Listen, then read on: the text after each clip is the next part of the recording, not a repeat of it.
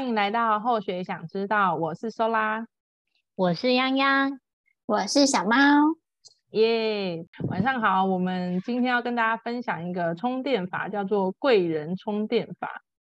哦。这个贵人不是那个《后宫甄嬛传》那种贵人，妃子娘娘。对对对对对，不是那个手游里面那个贵人，这样是生命中的天使。就是我们一嗯，我觉得一辈子会有很多的贵人出现在我们生命里，那我们都可以 靠近他们，就可以获得满满的能量。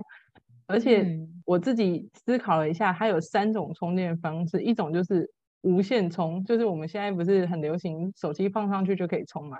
你只要默默的贴到它旁边，你也可以充。就是那个它的无形有一个能量场，对，对，对，只要靠过去就充到了。对对对，就是能量场这个东西。对，那佛堂其实就是大型充电站啊。哎、没错，小猫讲的这个。只要佛光的地方就充起来。真的，下次我们可以介绍一起 佛堂的，也是我们的无线充。对，那如果我们平常贵人不在我们旁边的话，我们也可以打电话远端连线，或者是或许最近比较常用这个意念充电法，就是哎想起他，我就可以获得满满的能量。这个贵人就是他的电池特别大颗，至少在后学这边是，他是 对，他是我们的 Ivy 学姐，我们一起掌声欢迎 Ivy 学姐，拍手，耶！大家好，我是 Ivy。我感谢那个 Sola 小猫跟泱泱的邀请，学姐，我觉得你们这个节目很有趣。学姐，为什么我觉得我们这个节目很有趣呢？是因为我们三个很有趣吗？我刚刚听你们讲话，我都觉得有一种嗯，回到伙食团的感觉。哦，我们以前在伙食团不是这么讲话的吧？我们讲话在伙食团讲话是。刺来刺去的那一种吧，我们现在修炼的比较好，但是那个过程我觉得很很很有回忆，嗯、回忆杀，现在很流行的回忆杀，没错没错，我们今天完全就是整个走回忆杀路线，因为我们跟学姐的相识也是在大学时期，就是刚刚提到的那个伙食团，哦、学姐是一个个性很温柔、很善解人意，而且拥有一颗开放的心去接受很多新鲜事物，不晓得。你们两个对于学姐的印象是什么？知性的，告诉你所有事情那种角色，让你觉得很可靠的感觉。嗯，就是一个智慧的代表。哇哦，把学姐推得很高，这样糟糕。什么事都可以找学姐，所以她都一定有解决的方法。哦、就是她不能帮你解决，她也可以安抚你的心，像神一样。大学的时候跟学姐有朝夕相处的时候，就有这种感觉，就是有一个很可靠的姐姐在那里让你问，然后考不倒。考不倒的意思不是说问题可以帮你解决，但他会给你一个方法，而且每次给的方法都不太一样，我们都可以去试试看。我觉得这种这种很有希望感。对，洋洋就像太阳一样。哎呦，真的，当年的小太阳，现在应该还是一颗。大太阳，对。嗯，泱泱，你有对学姐有什么印象吗？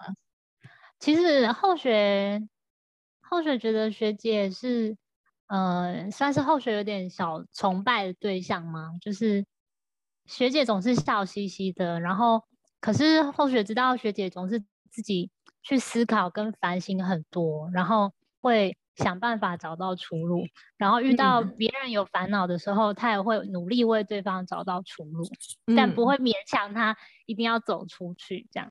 嗯，然后在这个思考，然后跟想法的过程当中，也带着很多很多的行动，所以我们伙食团才会动起来。然后后学觉得这真的是知行合一，真的是很厉害。嗯。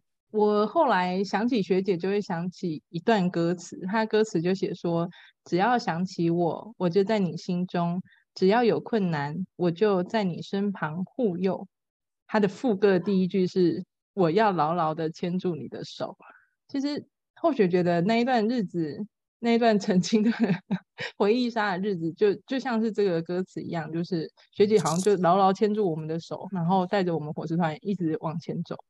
那其实学姐是后学第一个认识的，算是道场的一位讲师吧。我觉得我以前认识的都会觉得他们是大哥哥大姐姐，就是一个很好的人这样。但是进到火池团，学姐是第一个有种带我认识道场是什么。然后在学姐身上，就像刚刚泱泱跟小猫讲的那样子，就 是学姐就是一个 我们当年在我们世界里那个智慧的化身，那个菩萨的化身。那也是透过学姐，嗯、我们才有机会认识道场，然后认识更多、更多、更多位菩萨。那今天真的是我们三位跟学姐的告白，对不对？今天感觉是告白大会。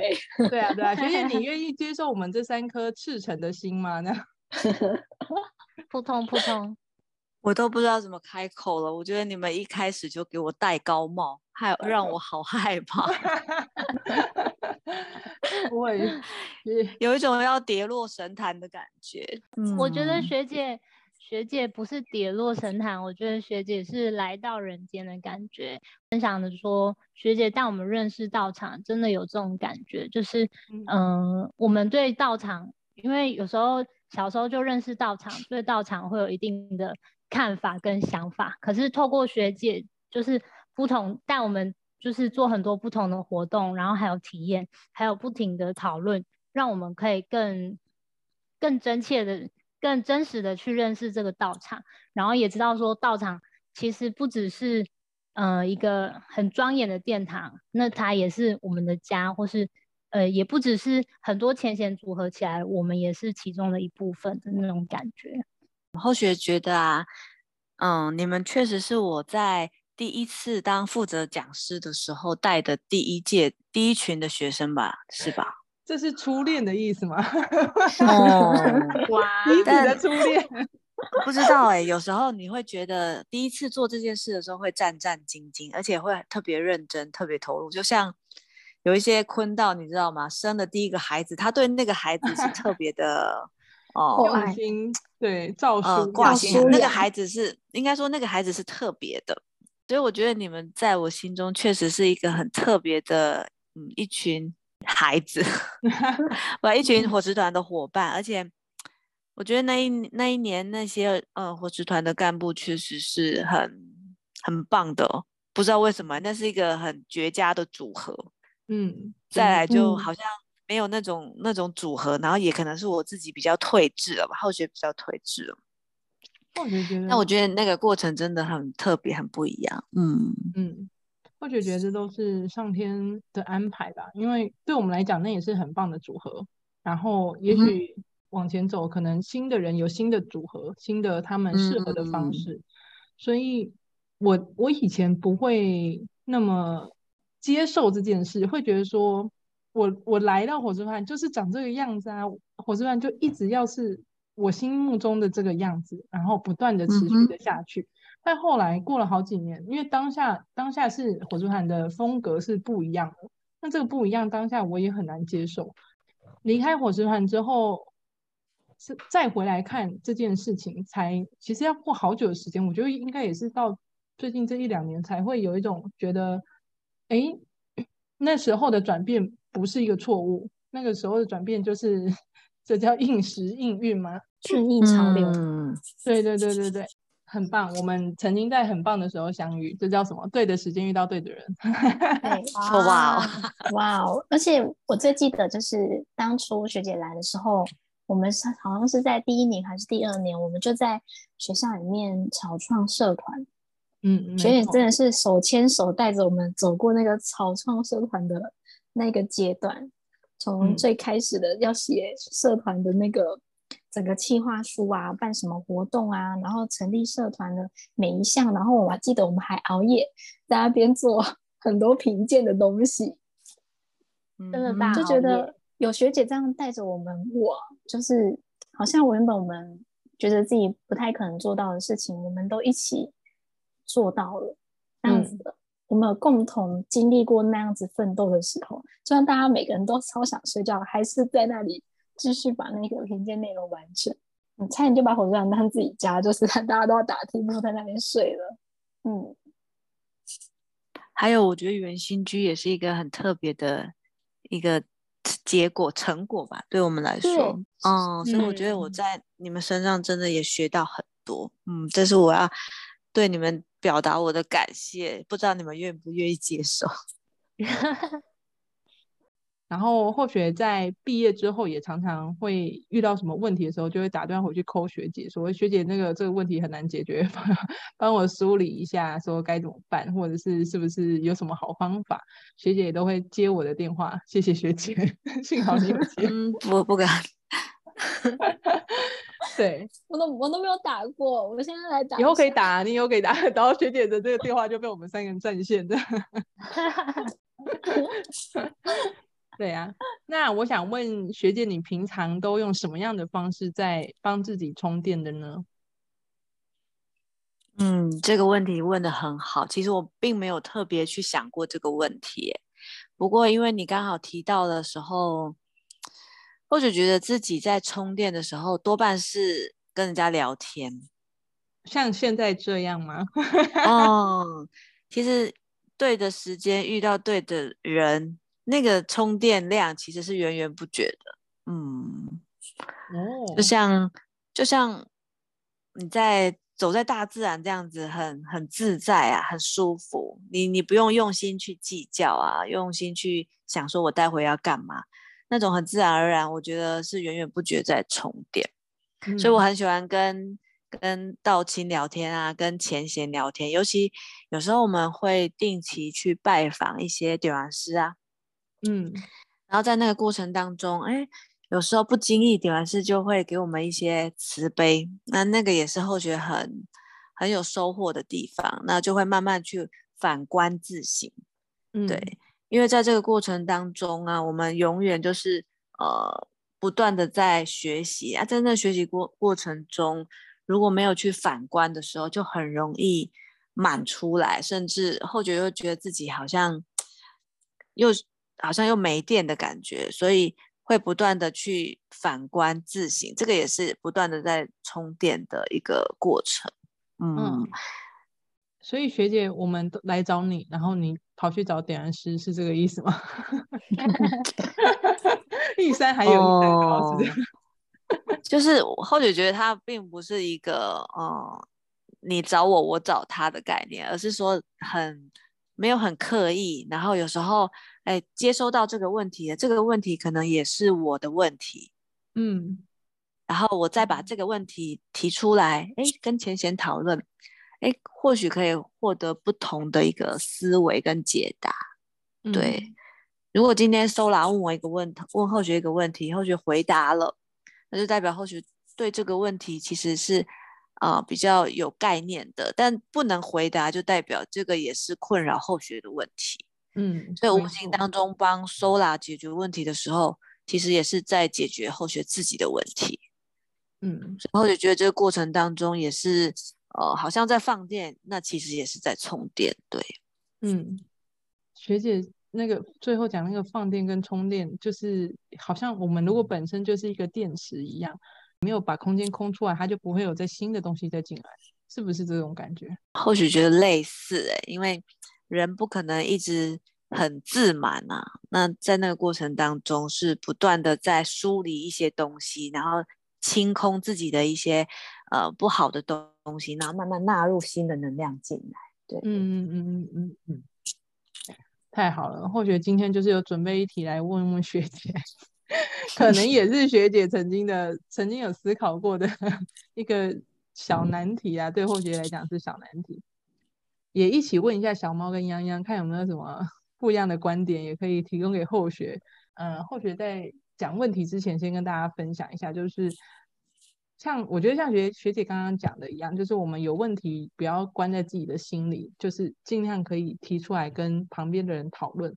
那在这个讨论过程中，就是一种充电。虽然觉得好像要去跟别人做连接啊、做接触啊，或是甚至你要把你的问题讲清楚，这件事情本身其实是蛮累的一件事，蛮难的一件事情。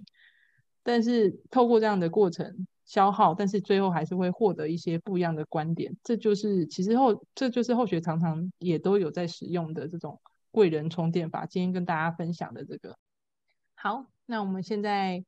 来跟大家分享一题后学最近的难题。其实后学的难题大概有一百题，就从中挑一题 就是就是这个叫什么？这个叫考古题，千古考古题。这一题就叫做鱼与熊掌要如何兼得呢？哦，就是圣凡如何并进的那一种。我两个都想要的时候该怎么办？就是我们常常会讲说有舍有得，但是因为就是后学有点不太会舍，所以就感觉没有什么获得的。其实如果是我们忠实的听众的话，应该可以。就是后学常常会很贪心啊，就觉得想要在有限的时间里把每一件事做好，而且要塞很多事情这样。那因为这种状况就会让自己很累，因为你就会很善用时间，善用你的心力，但是有时候过于忙碌、过于贪求，可能没有办法让每一件事情都做好。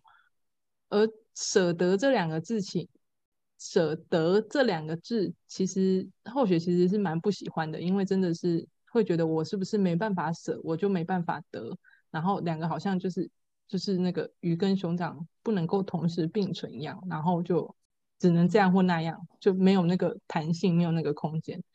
那或许自己在思考这个问题的时候，就想到说，如果舍舍得的舍，它是一个。A 点的话，那得就会是 B 点。从 A 点到 B 点的距离很短，就是舍得你一下子就念完了，这样好像没有其他空间可以可以去探索，或者是去找一条我能走的路。我好像就停在这里，就不能走了这样。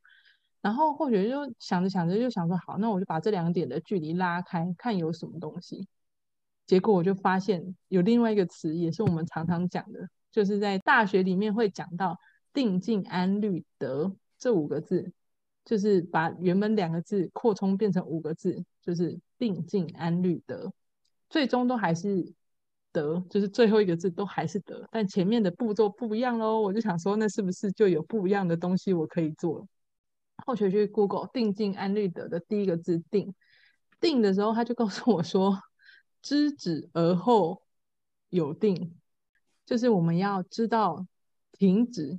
了解到说，我不要让自己的欲望可以，因为我们自己的欲望会无限的扩张，就是那个贪求会无限放大，就不知道要停下来。但我们现在要知道停下来了，把这个欲望停下来之后呢，我们就可以找到我们要的这个目标，就是定，就是那个目标，就是我要我要去的那个方向。当我找到了之后，就可以继续往下走。所以后学目前查的就是第一句，知止而后有定，这样。但是就是这个“知止”这两个字看起来很简单，就是啊，你就知道要把自己停下来啦，然后应该要收敛啦，应该要精简啦。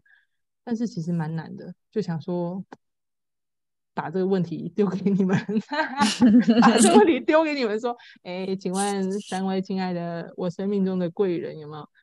大家就是对于“知止”会有定这个取舍、这个舍得的这个过程，有没有什么想法？其实我蛮讶异，就是舍得可以到定静安虑的，就是这样子的一个过程。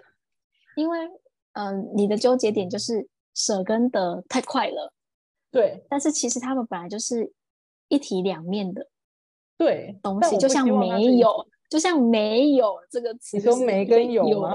没跟有就是一个没一个有啊，舍就是一，他们两个就是相反词的组合。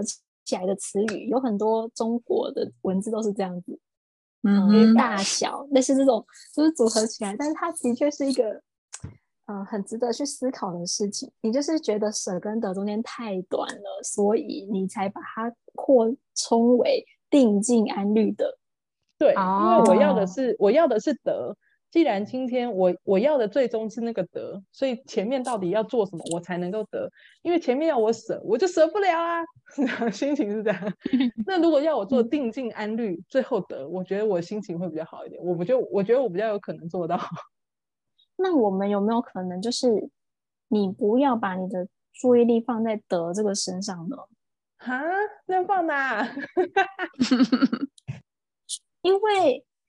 有一句话不是无中生有吗？嗯哼，你要先没有才会有啊。你如果是你的双手想要东西爆满了，那爆满了所有你想要的东西，你然后你再遇到一个你喜欢的，那你要怎么样？你你就拿不了了啊。下一个喜欢，我现在就是没有办法，你就买了，我就一直拿，我现在就一直拿，然后你就会掉，你会掉啊，因为你对，所以我就没有，就是一无所获，就像你这个故事一样，就我全部都要，我就报了，然后报了之后发现拿不了，拿不了那么多，就只能放。那放的意思就代表我两手又空了。但是你拿了之后，这些东西不一定要留在你这里，你才你才是算是有得到啊。嗯，有些东西并不是你一直抓着它你就得到的，有时候你放手你才得到。嗯，那后学现在比较常出现的状况是放手了不会得到，拿着你也你也不是马上就得到。这个东西叫做可能叫做技能好了。就比如后学喜欢跳舞，后学也不是放了就有办法就跳舞啊。我每天没有拉筋，没有做一些基本的练习，不可能获得这样的身体的条件跟素质。它不是放就会获得的东西。或者是学习英文也是啊，也不是你放了就嗯，英文就会了这种。可是你所说的这些东西都是需要累积的。对对对，就是因为需要累积，它是需要你日常。对对，都是需要你日常的累积，才有可能得到最后的那一个你想要的东西。假设你这个中间任何一段中断了，你就得不到了。对，所以。我就是得从这么多众多累积当中选择一样去累积，因为时间有限嘛，所以我也只能选择一样去累积。那代表我要舍去其他一样，我才有办法成就这一样那种感觉。或许有听过一种理那个理财方法，哎，就是嗯、呃，你第一年先存一笔定存，然后你绑三年，然后第二年你再存一笔定存，再绑三年。然后第三年你再存一笔定存，你再绑三年，然后到第三年的时候，你第一笔你第一笔定存时间已经到了，你就可以拿出来看你要继续用，呃，你要拿拿来把这笔钱拿来自己用，或是你要继续再放进去存定存。嗯，对。所以洋洋想要分享的是说，我先选择一样，然后绑三年。对啊，如果是类似这样子呢？因为你第一样，如果先学到一个进度的时候，你已经有一个基础了，你后续再学会更快。那你可以再开始打第二种基础啊。后学觉得这个方法挺好的，但后学瞬间又想到另外一件事情，就是呃，除了技能方面的累积以外，还有另外一个叫做，应该说，如果选择住家里，我就会呃。每天需要通勤上下班，那嗯，如果选择住公司附近，那我就可以减少这个通勤上下班的时间。但两个都是有利有弊的。你这个状况，他就没办法说，我先选择工作绑三年，然后回家绑三年，类似这样。不过我觉得很同意刚刚泱泱讲的那个方法，关于技能的养成这件事情。刚刚那个方法真的可以，嗯、后学可以拿来思考一下，因为后学还是有很多这一类的困难，这一类的技能养成的选择性障碍，不知道先选哪一个这样。最有热情的那一个人就是这样，就是选不出来哪一个是你最有热情的，你就是选不出来啊。Sola 有选择障碍吗？有啊，在这一方面有。Okay. 我才是有，我才是有的那一个你是？你是生活中的那一种，我是 我是另类的那一种。嗯，后学 听 Sola 讲那个舍得啊，后学有一些想法，我们来分享这样子。好，嗯，因为刚刚 Sola 说啊，舍得舍得，觉得舍得好像就是，好像你要获得这个，你就一定要放下这个。对。所以你你觉得这个词汇你不喜欢，对，但它确实就像小猫说的，它是一体两面的东西，你没有办法把它切割开来。但你勉强切割开来，你很厉害，你居然还找到了定静安律的在里面。或许在想一件事情，就是说我们现在讲的舍得，其实都是在物物质层面呢。所以物质层面本来就有它的限制性啊，对，就像鱼与熊掌其实是没有办法去兼得的，就是在这个过程当中啊，你为什么会觉得舍不得？其实那个背后一定有一个 贪贪心，或者是一个恐惧藏在里面。嗯，所以应该是去面对为什么你会恐惧、舍舍不掉，怕害怕什么？害怕没有吗？害怕哦、呃、一无所有吗？对。所以，当你如果能够在那个过程当中放下你那个害怕的时候，就像你把定静安虑的，其实是在抚平你那个恐惧的心、害怕的心，让自己的心不那么恐惧的时候，其实你就能够呃舍了。Sola，你觉得呢？嗯，觉得很好。好的部分是，就是确实是有那个恐惧跟害怕，就是蛇这个东西就像是没有一样，你放下好像就没有了。很多东西会有一种，你会觉得，哎，人的一生也就那么长啊，其实那么长也没多长，嗯、就是那么短。那、啊、你能做的事情又又在更少，就是你可以有的时间，可以投入的心力又在更少。那，嗯，你很想要都有啊，但是你又没有办法投入那么多，你又觉得，如果你今天放掉了，是不是就没有了？我今天如果选择住外面，我是不是跟家人的感情就会淡了？或者是我是不是？所以我觉得，嗯，这个过程是不是一个执着啊？嗯，怎么说？你你执着一个东西，所以你就会恐惧、害怕失去。如果你不执着的话，你随遇而安，所以不管到哪里，你都可以舍，你你也可以得。那个过程当中，其实是很自然的。嗯，执着这件事情。就都不好吗？就是会会让后学误以为是这样，我不确定是不是误以为啊，还是确实只要是执着就不好。嗯、我执着在就是如果我待在家里，就可以跟家人有更多的互动，然后可以有机会有更多的机会去陪伴父母。嗯、这个执着是还是我其实是解读错了这样。嗯，应该是说这个念头是好的，但你你把它呃强化了、固化了或僵化了，这个就不好。就是好像一定要这样你才会这样，嗯，没错。其实你不一定要这样，也可能会这样。呀，天哪！我意思就是你时间允许的时候，你就回家陪家人；那你时间不允许的时候，哎。你就回到呃你该去的地方，或者是住在外面，那个就是它其实是可以不断的变化，不一定说你一定要选择都要住家里，或一定要选择住外面。嗯嗯哼，就是我刚刚在听你们这一段的时候，我知道就是 Sola 他有经历过一次十二年以来的大搬家。嗯哼。那时候的他，为了断舍离，他每个礼拜、每天都在做。这一个历程应该有很多你所执着的东西，但你最后都还是放下了，因为你知道你没有那么多空间可以收纳那些东西，对吧？确实，确实。所以你丢掉的东西绝对是十九十九。如果有你的东西有十分之十，你绝对丢了十分之九。不然你觉得没有办法搬回去？嗯、哦，没错。如果你你真的十分之十都搬回去，现在你所居住的地方一点点空间，你都可能没办法躺下来。嗯，那刚刚回到你你的这个，就是你为什么一定认为在家里你可以？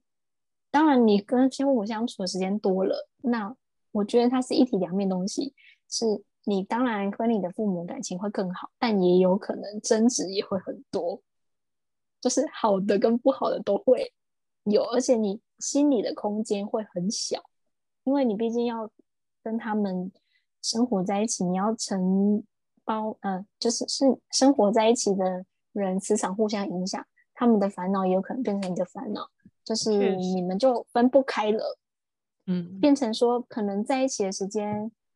嗯，反而没培养到什么感情，然后都在解决那些很烦心的事情。小猫又开启了第三条路呢。所以，我们刚刚说，为什么你会一直觉得，就是像以我以小猫来我的经验来说，就是我也有回家，就是住过一阵子，我跟我的家人相处，朝夕相处，哇，那个摩擦真的是一个，就是有非常多的事情。当但是当我搬出来住，我把距离拉开了，我反而跟他们感情更好，就是一种距离产生美，但。我觉得就是你如何用你的方式去维系这段感情，然后跟他们还是很紧密的，这就是我们要做的功课。嗯，所以我应该怎么办？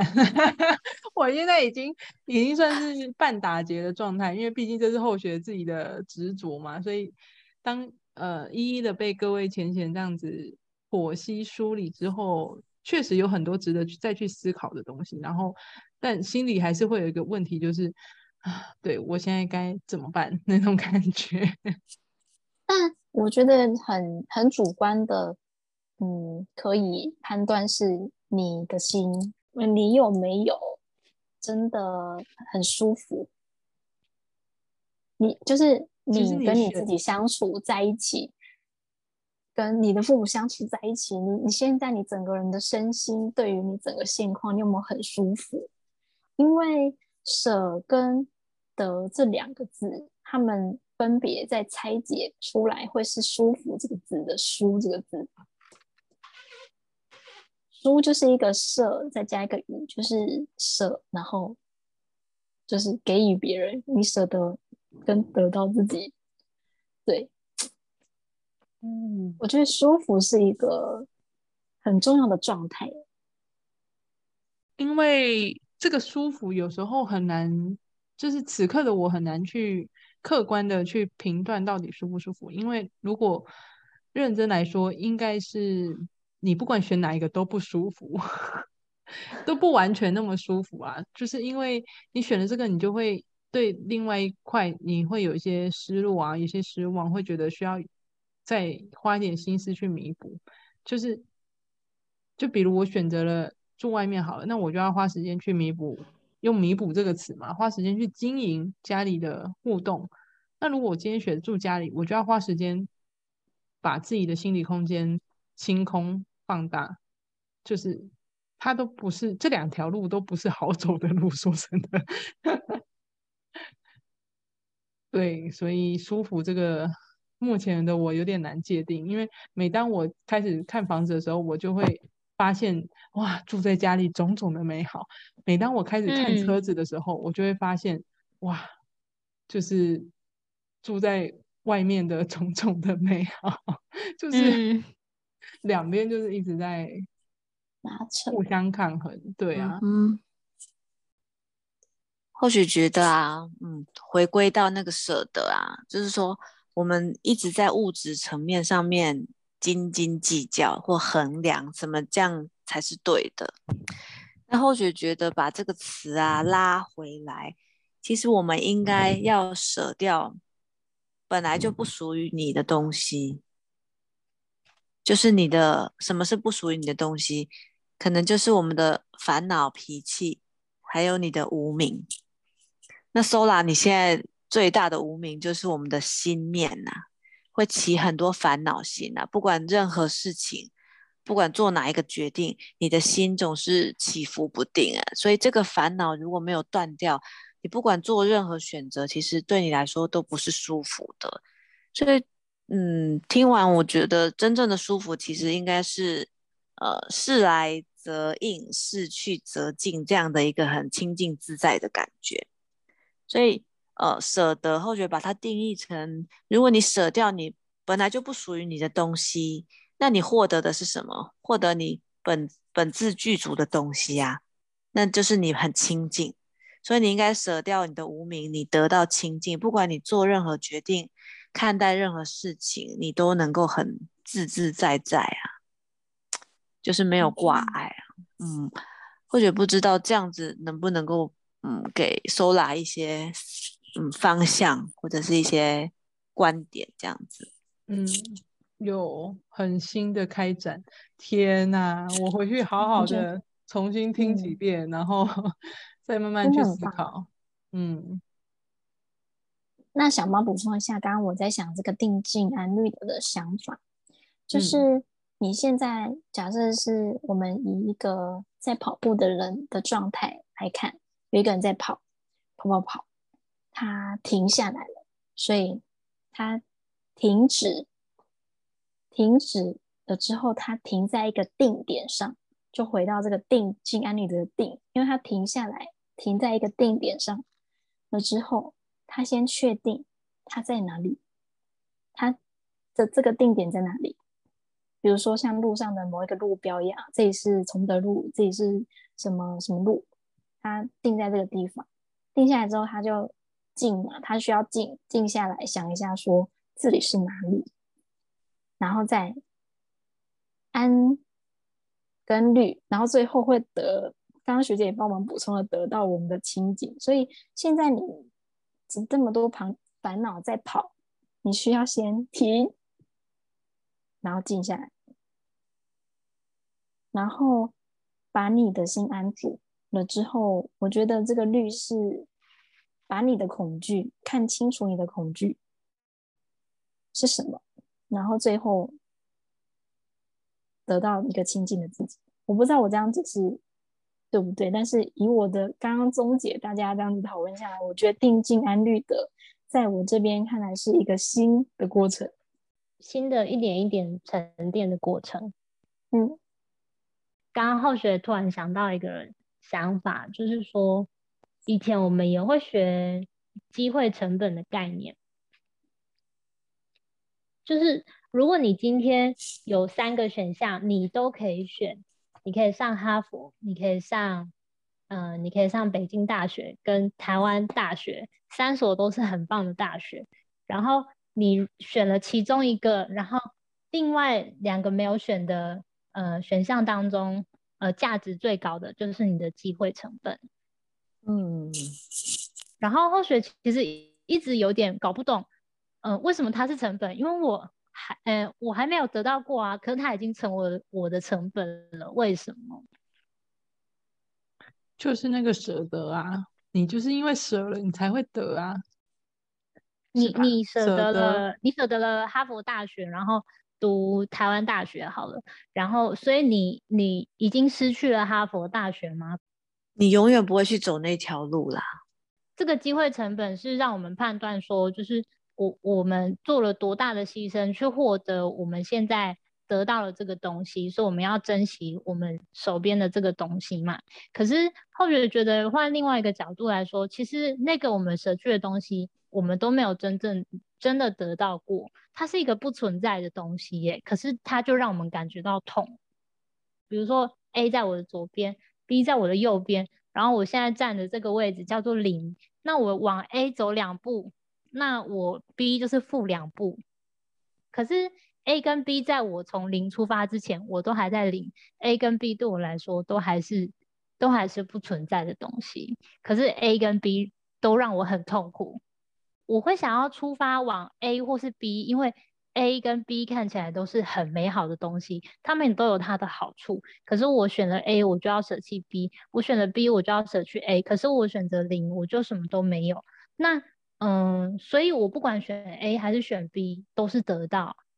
如果是用这种角度去看呢？但是现在 Sola 是 A、B、C 都想要，A、B、C 都想要。好啦好啦，了解。我我大概可以理解泱泱想要表达的，可能是后学后学重述一下，看有没有需要补充或是导正的，就是。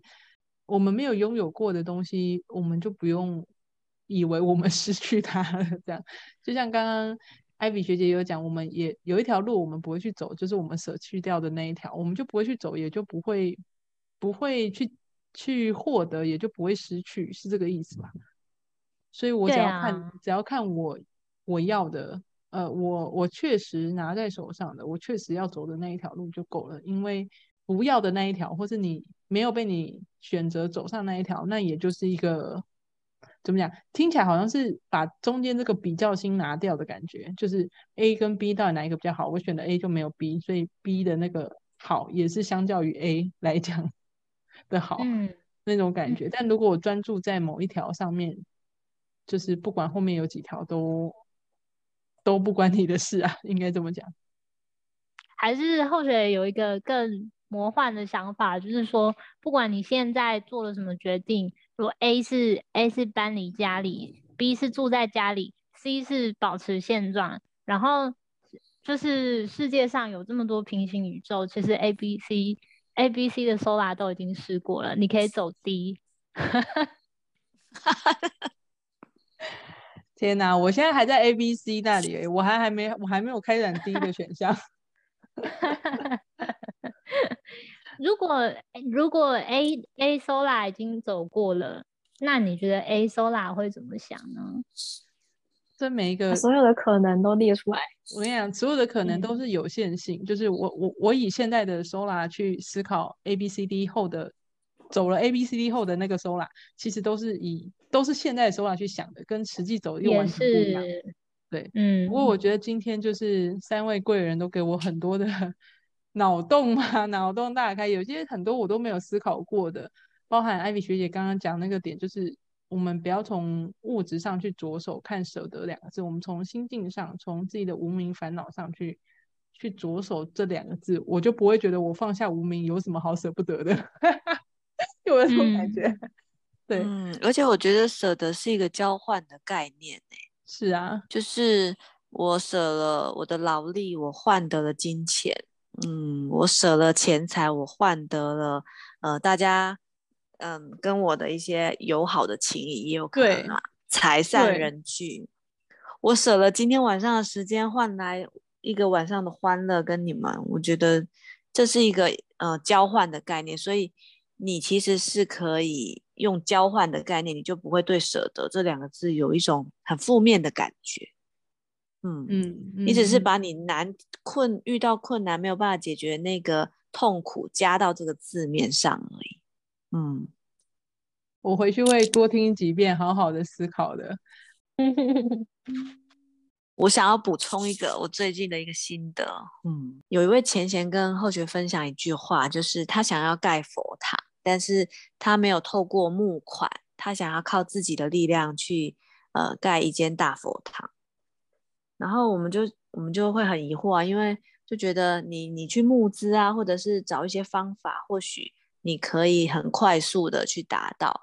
嗯，但他跟后学说了一句话，或者他说，呃，这件事虽然很难，但是就是因为难，那又能够去把它达成，这才是很可贵的地方。所以他用一个难能可贵这四个字去诠释他说的他做的这件事，或者就。突然对于难能可贵这这这一个成语很有印象，所以我觉得把这个难能可贵送给 Sola，就是不管在你现在这件事对你来说多么困难，但你都愿意花时间或是有一些呃心力去突破它，然后这个过程当中又达到，那这个才是真正你生命当中一个历练很很可贵宝贵的经验。所以不是获得什么物质上，而是在在这个过程当中，你突破了，那那就是你成长的地方。嗯，我想要补充这个，跟 Sola 做分享，也是感谢小猫跟泱泱的一个呃回馈。啊，感谢你们，感谢艾比。对，谢谢学姐送我们这个难人可贵。我突然觉得这些难好像都 都很有价值。嗯，对，突然觉得，嗯，可能我们现在所觉得很难的事情，我们可能一想到它很难，我们就不想，我们就逃避了。嗯，我觉得现实中我们有很多觉得它很难，我们就想逃走，就像工作很艰难就不想接，然后很多事情就是让你感觉到你负荷不了了，你就想逃走。但是今天学姐分享这个难人可贵，嗯，真的是很可以当做座右铭的一句话。嗯，对，后学把它当做座右铭。嗯，就是因为它很难，然后我们还坚持去做这一份心跟这一个坚持是很难得的。嗯哼，嗯，对，而且是才能凸显它的珍贵性。嗯，没错，是呀，太好了！我觉得相信每个人的生命中都有很多会变成难能可贵的事情，就是大家都会有各自的难题。那嗯。希望大家在面对的时候都可以找一下身旁有没有什么贵人，可以给你一些支持，帮你充个电，然后让你可以继续有勇气去面对这些生活中的难处，然后他们就会蜕变成难能可贵的一个很有价值的一个宝石。我的想象中是这样。嗯嗯哼，好的，那今天就非常感谢我生命中三位贵人的陪伴。知易行难，突然觉得“难”这个词有很多的 成语，但我觉得没关系。谢谢大家。对，我们都可以彼此互相的支持，然后去穿越彼此的困难，这样。希希望大家都可以找到自己的贵人啊！嗯、那今天再次感谢 Ivy 学姐来上我们的后学讲知道，谢谢学姐，谢谢大家。好的，各位观众，如果有其他的。想法，或是你找不到贵人没关系，我们一开始有讲，赶快回佛堂，佛堂是一个很大的能量场，可以让你找到仙佛可能会拨转一些贵人到你身旁的。对，那我们今天节目就先到这里啦，下次再见，拜拜，拜拜，拜拜。